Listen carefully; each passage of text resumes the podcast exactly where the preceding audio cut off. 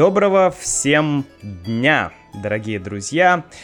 С вами Макс и добро пожаловать на очередной выпуск понятного подкаста на русском языке.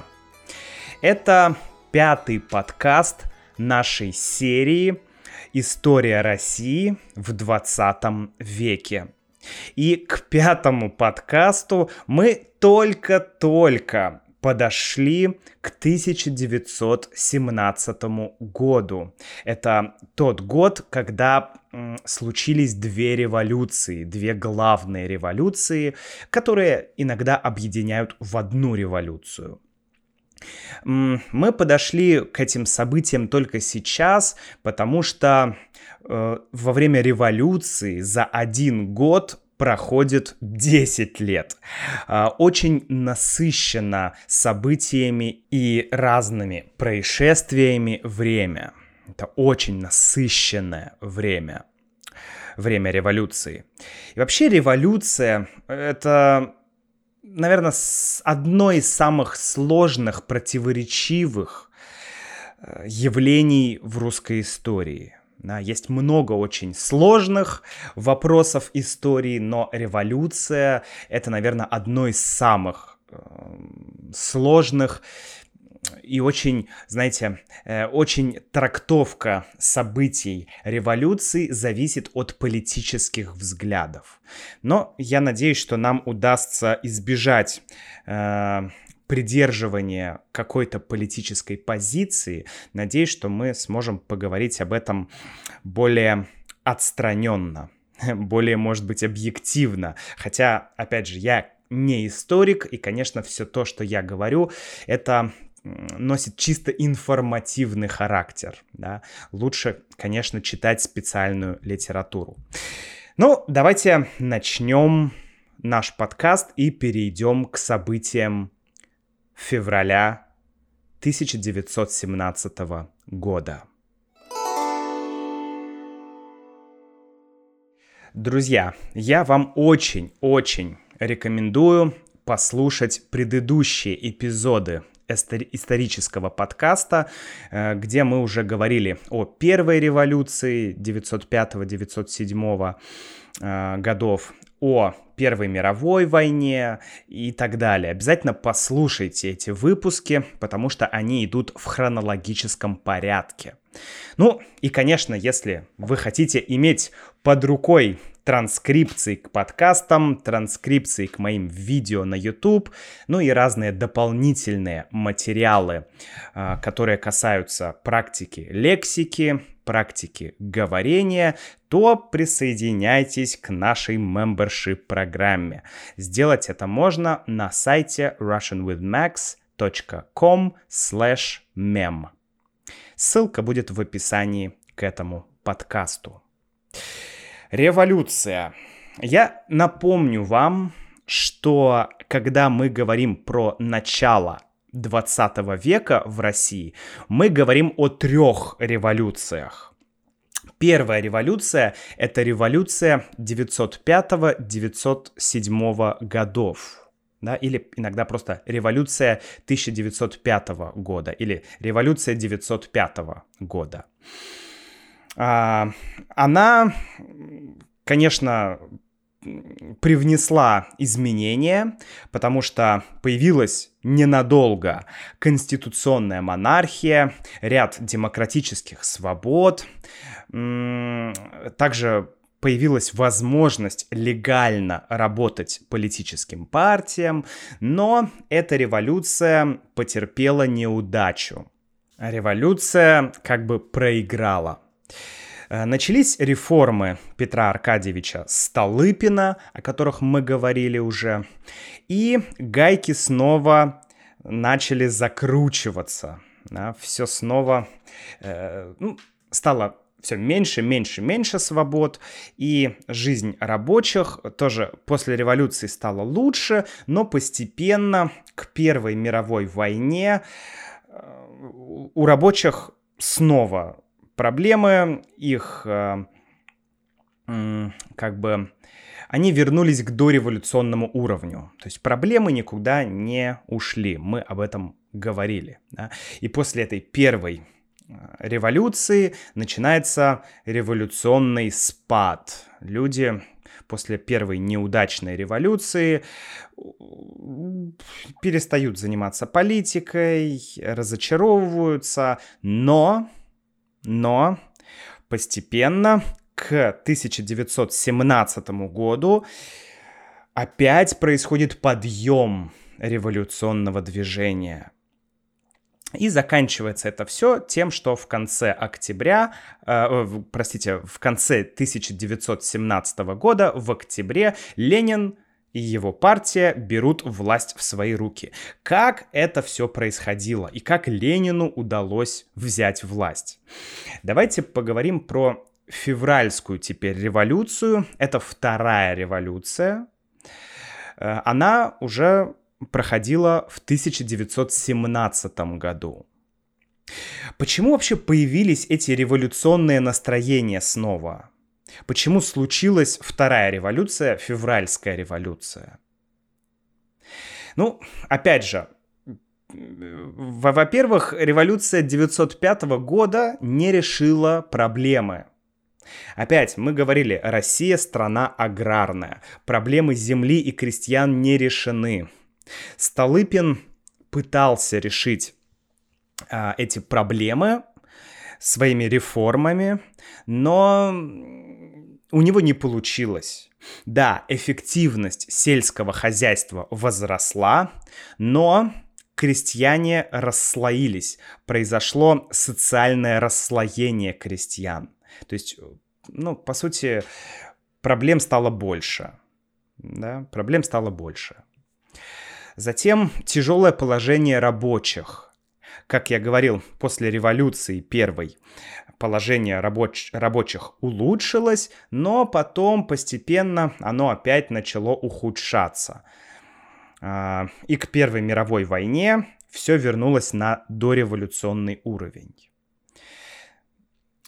Следующая нерешенная проблема — это проблема власти, самодержавия.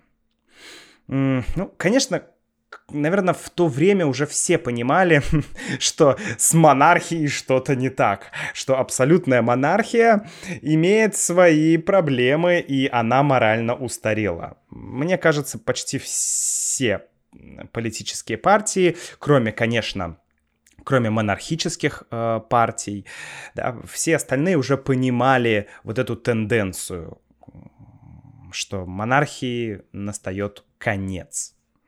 Следующая проблема — национальный вопрос. Дело в том, что Россия была империей, и, как вы помните, она ну, давайте скажем так, захватывала э, разные э, регионы вокруг себя, империя увеличивалась, да, так делают все империи, э, Российская империя не исключение, империя всегда стремится расширяться.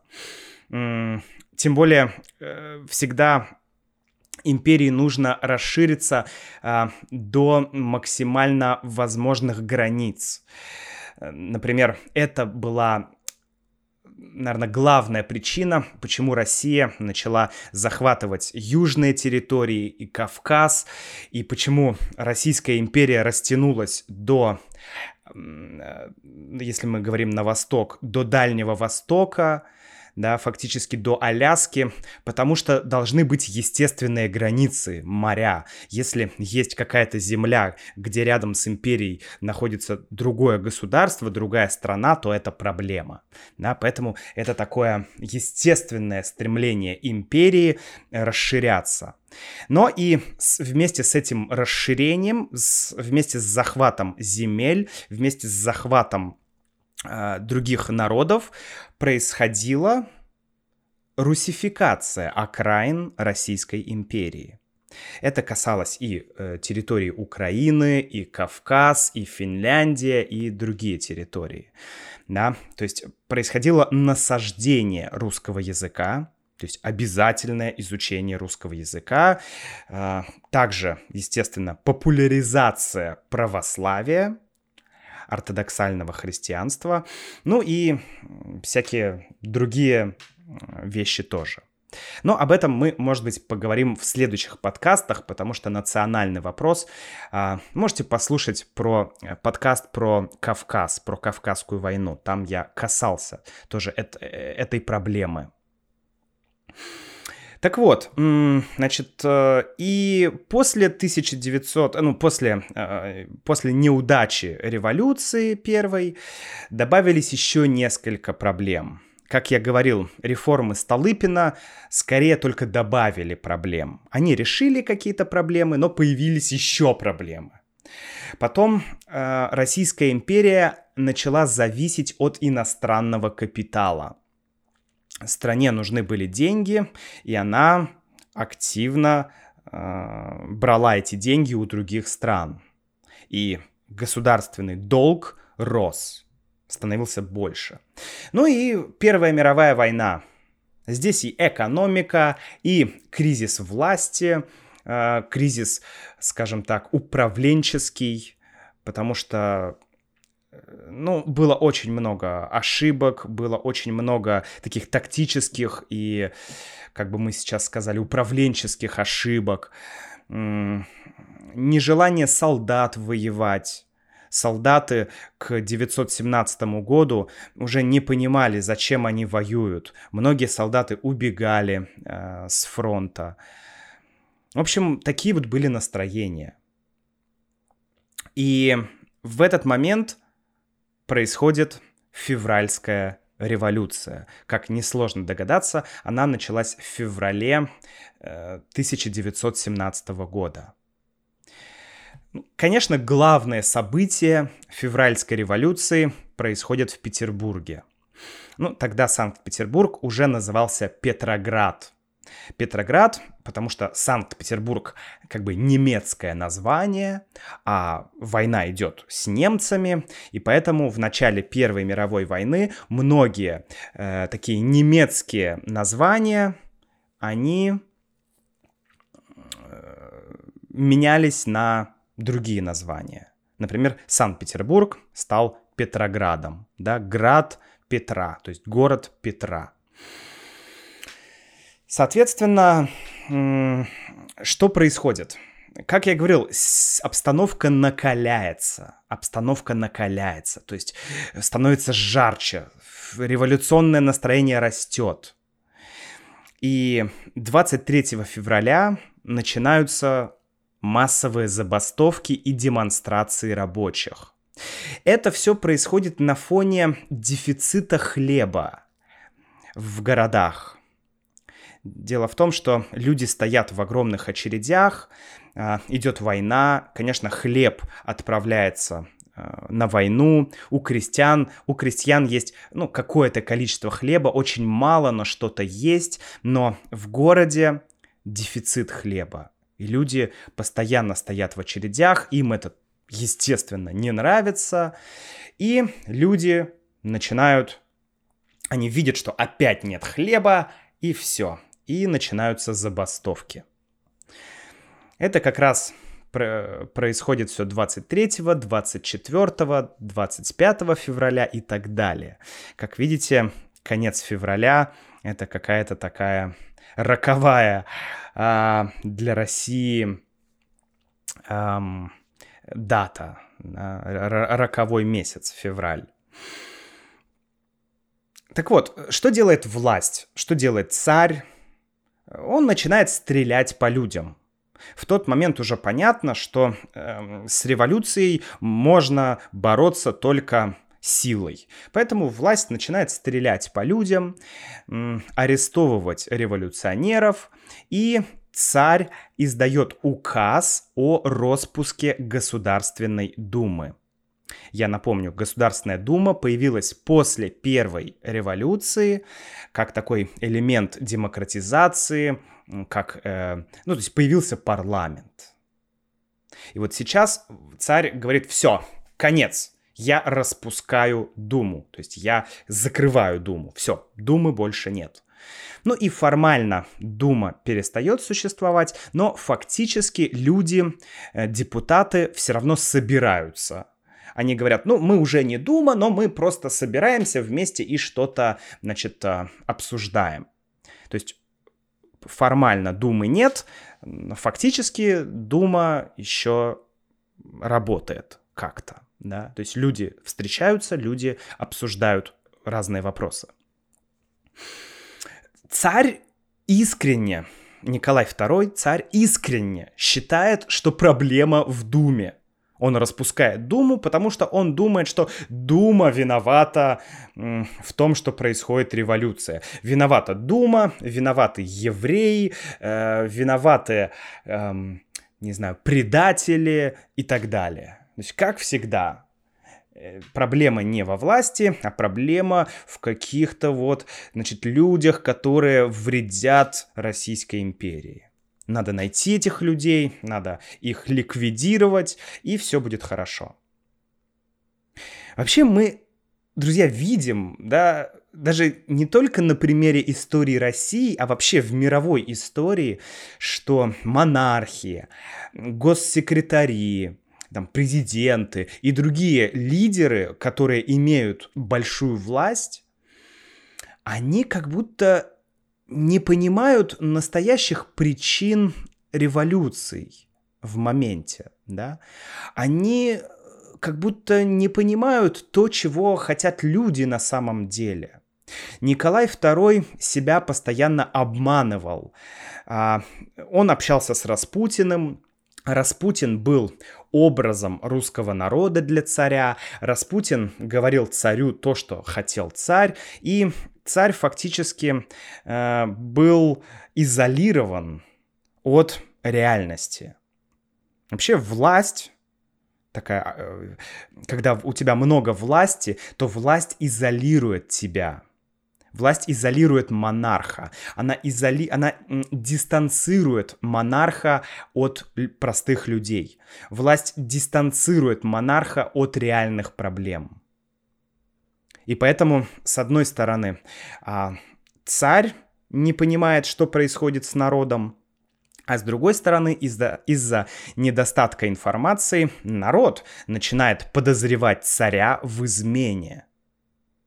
Действительно, люди были уверены, так как Николай II имел немецкие корни, и его жена была немка, то были заговоры, были слухи, что э, э, этот царь, эта власть, она предательская. Э, царь думал, что где-то, значит, что, что есть предатели, которые вредят стране, а люди думали, что царь это предатель. То есть все друг другу, знаете, играли в пинг-понг, да, пинг-понг, пинг-понг. Ты предатель, нет, ты предатель, нет, ты предатель, нет, ты предатель.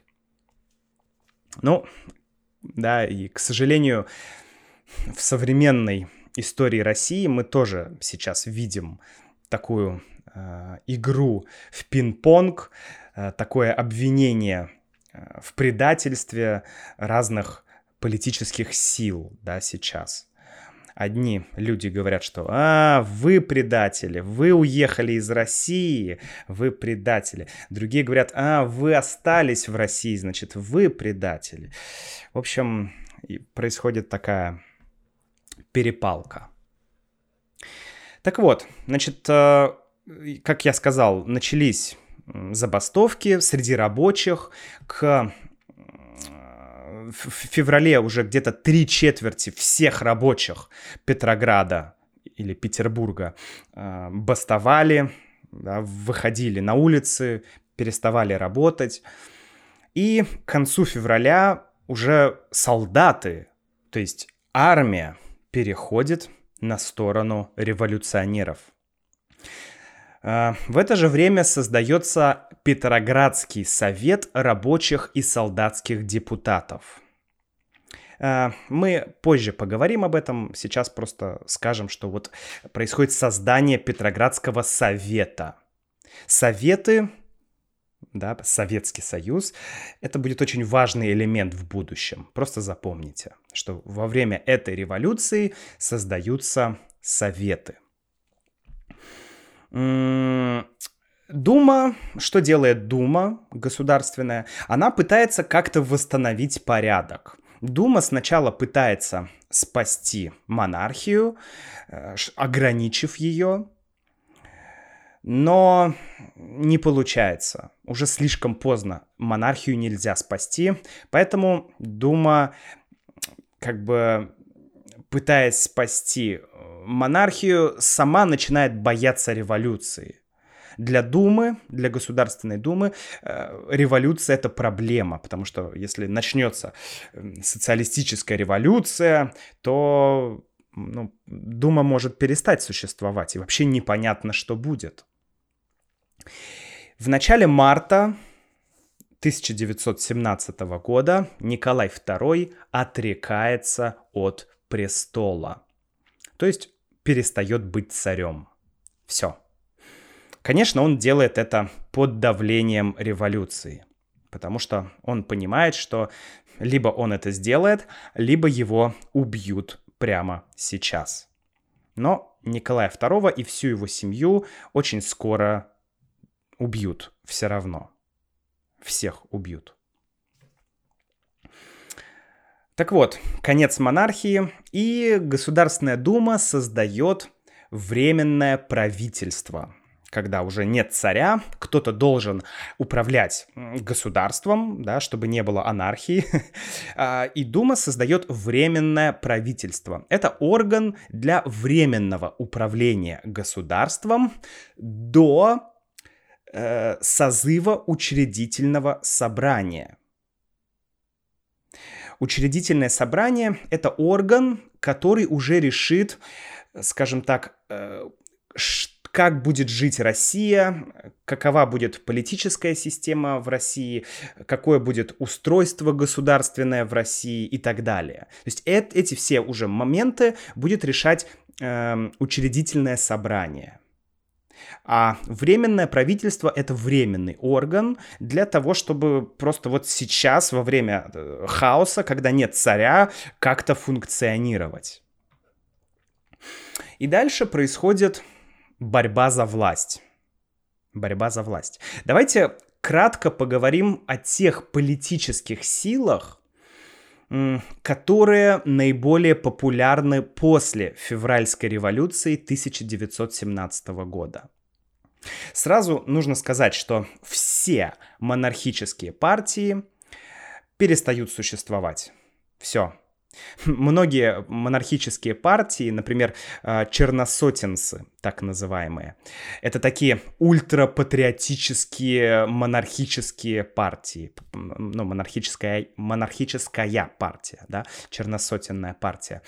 Она финансировалась монархией, финансировалась государством, и, конечно, в тяжелый для монархии момент она просто исчезает, она самоликвидируется. Все, конец. Потому что, ну, понятно, да, если партию финансирует государство и государство перестает существовать, то эта партия тоже перестает существовать. А, остаются три главные силы, три главные политические партии после э, февральской революции. Первая партия — это конституционные демократы, да, КД. Их называют кадеты. КД, кадеты. Да, такое сокращение. Конституционные демократы.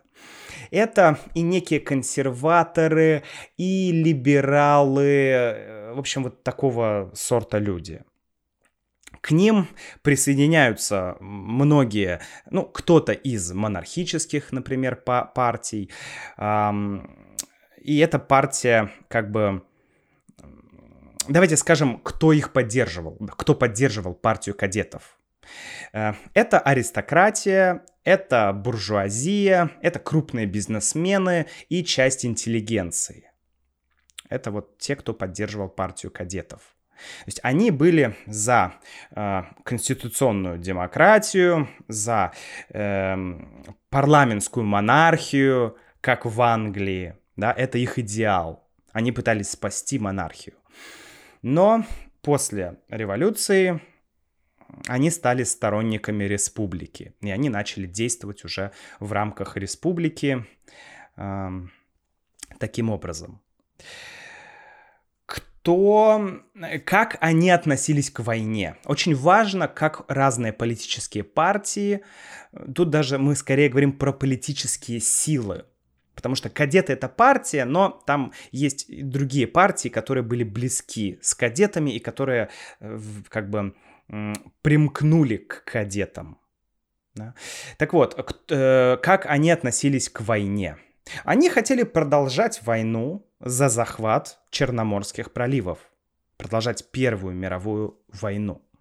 Это была позиция кадетов. Мы продолжаем войну. У нас есть наши национальные интересы захватить Босфор, Дарданеллы, чтобы у России был выход в Средиземное море. То есть продолжаем войну. А, следующая сила и, наверное, главная сила, да не наверное, а точно, абсолютно точно главная сила — это партия эсеров. Опять аббревиатура. СР. Социал-революционеры. Мы о них уже говорили. Эсеры, социал-революционеры. Это вообще, наверное, одна из самых м- с- таких старых политических партий и политических сил. Потому что до эсеров а, была такая организация «Народная воля». Народная воля, она существовала уже десятки лет, если даже не сказать сотни лет, а, боролась с монархией за революцию. То есть это вот эсеры — это наследники той, э, скажем, первой вообще революционной силы России. И это была самая популярная партия. А, после э, февральской революции социал-революционеры, э, для них это был триумф. Они имели какое-то нереальное количество членов партии, где-то до миллиона членов партии, представляете, до миллиона. То есть это огромное количество. И кто их поддерживал? Ну, во-первых, надо сказать, что к партии эсеров примкнули меньшевики. Мы чуть-чуть попозже поговорим про большевиков и меньшевиков. Но меньшевики примкнули к эсерам, и образовалась такая коалиция. Да, эсеры и меньшевики. Э, кто поддерживал э, эту силу? Значит, э, их поддерживали часть часть интеллигенции, Например, Есенин, Мандельштам, Блок, Пастернак, эти люди симпатизировали э. Вообще, многие очень интеллектуалы симпатизировали эсерам. Крестьяне, так как у эсеров была очень крутая, проработанная программа крестьянская, да, аграрная реформа. Эсеры прям очень хорошо знали крестьян, очень хорошо знали проблемы крестьян. Ну, это была партия, скажем так, простых людей для простых людей. Поэтому крестьяне, часть рабочих поддерживала эсеров и меньшевиков, потому что я напомню, что меньшевики, как и большевики, это партия рабочих, партия пролетариата, Поэтому часть рабочих тоже поддерживала эту партию. Ну и другие люди, да, все, кто симпатизировал э, революции, все, кто был воодушевлен революцией, все эти люди так или иначе были близки к позиции эсеров. Как эсеры относились к войне? Ну, там были эсеры и меньшевики, да. Кто-то был за прекращение Первой мировой войны, а кто-то был за оборонительную войну и за демократический мир. То есть, что войну мы не прекращаем, но мы обороняемся. Э, по поводу земельного вопроса я уже сказал, да, что у эсеров была отличная программа, которую, кстати, в, в будущем большевики, а большевики это партия Ленина. Партия Ленина это большевики. Так вот, в будущем большевики, когда они придут к власти, они будут использовать земельную программу эсеров. Очень важно это понимать. Ну и эсеры считали, что вот эта февральская революция — это буржуазная революция. То есть теперь Россия будет догонять развитые страны по степени демократии, э, по образованию. Э, Россия будет улучшать социальную, политическую, экономическую обстановку. То есть Россия будет долго, постепенно строить буржуазную демократию. Или еще называют э, демократический социализм. Да? Социалисты будут давить на правительство и будут идти путем дем- демократического социализма. То есть надо понимать, что это не марксистская партия. Они не были приверженцами Маркса и Энгельса. Да?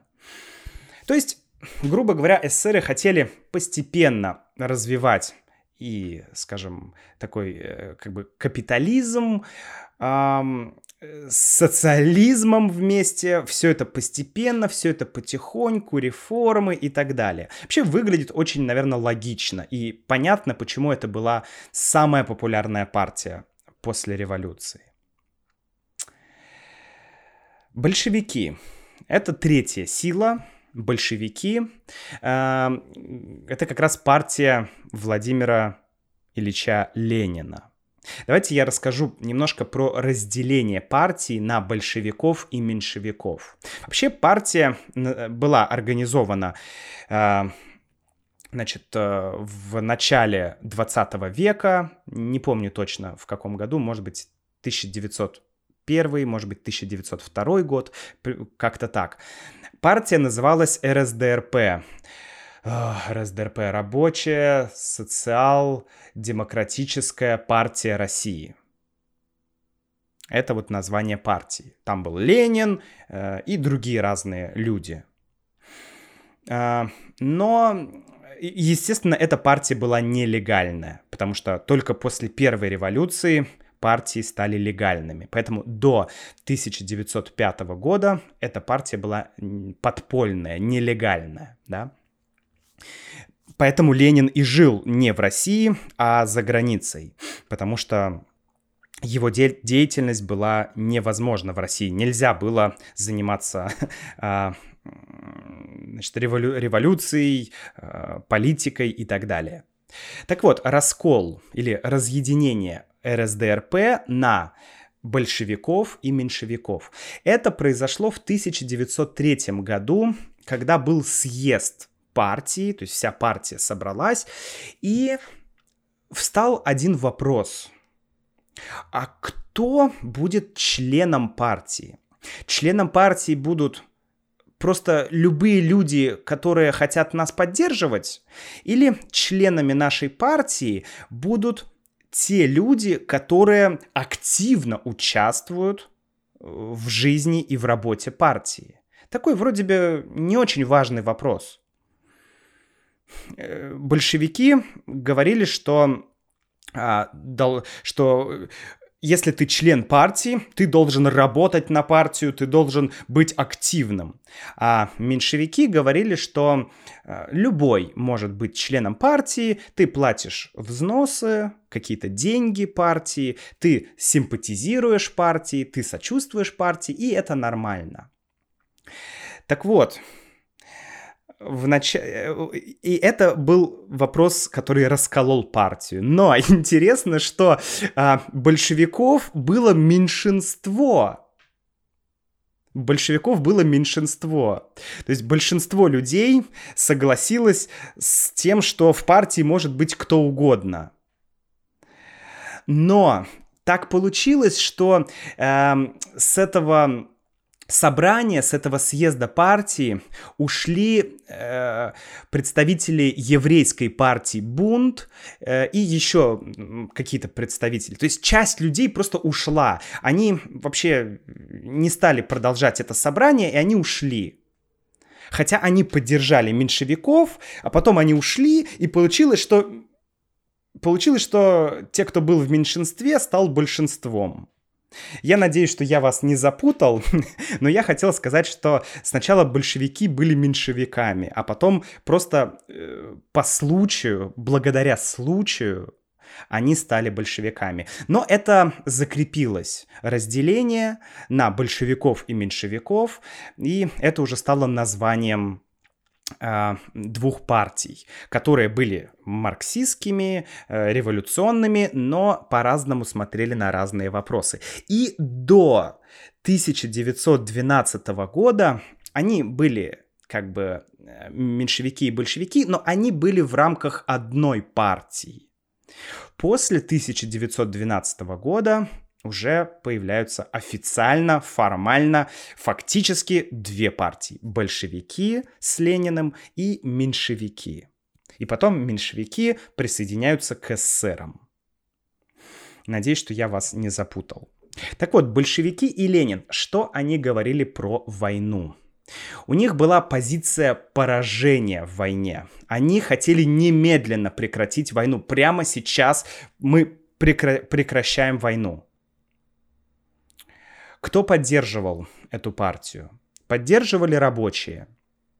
Но количество членов партии было раз в 20 меньше, чем у эсеров. Я говорил, что у эсеров было э, до миллиона членов партии, а у э, партии Ленина, у большевиков было где-то 50 тысяч человек всего в партии. Вообще надо понимать, что э, большевики вот до Октябрьской революции, то есть первая революция, вторая февральская революция, эти все события прошли с, скажем, наименьшим участием и влиянием большевиков. То есть есть такая мысль в головах иногда у людей, что большевики, Ленин сделали всю революцию, что прям вот была монархия, и пришел Ленин, и вот прям сделал революцию. Конечно, не так. Ленин вообще активно, то есть он активно работал, он печатал разные газеты, писал статьи, но об этом мы поговорим в следующем подкасте. Вот, когда будем говорить про Ленина. То есть нужно понимать, что до э, вот этой февральской революции Ленин был, ну, не слишком влиятельным и не очень популярным. Следующий еще момент, о котором хотелось бы сказать, когда все эти три партии хотели реализовывать свою программу. То есть, когда эти партии хотели начать действовать, когда они хотели начать проводить реформы. И кадеты, и эсеры с меньшевиками хотели ждать созыва учредительного собрания – как я уже говорил, значит, произошла революция, царь ушел, а, появилось временное правительство, и временное правительство должно было созвать учредительное собрание. И на этом учредительном собрании должна была решиться, э, ну, по сути, должно было решиться будущее России да, что будет с Россией дальше, какой будет там тип, формат и так далее, как политическая структура, какие реформы и, и так далее.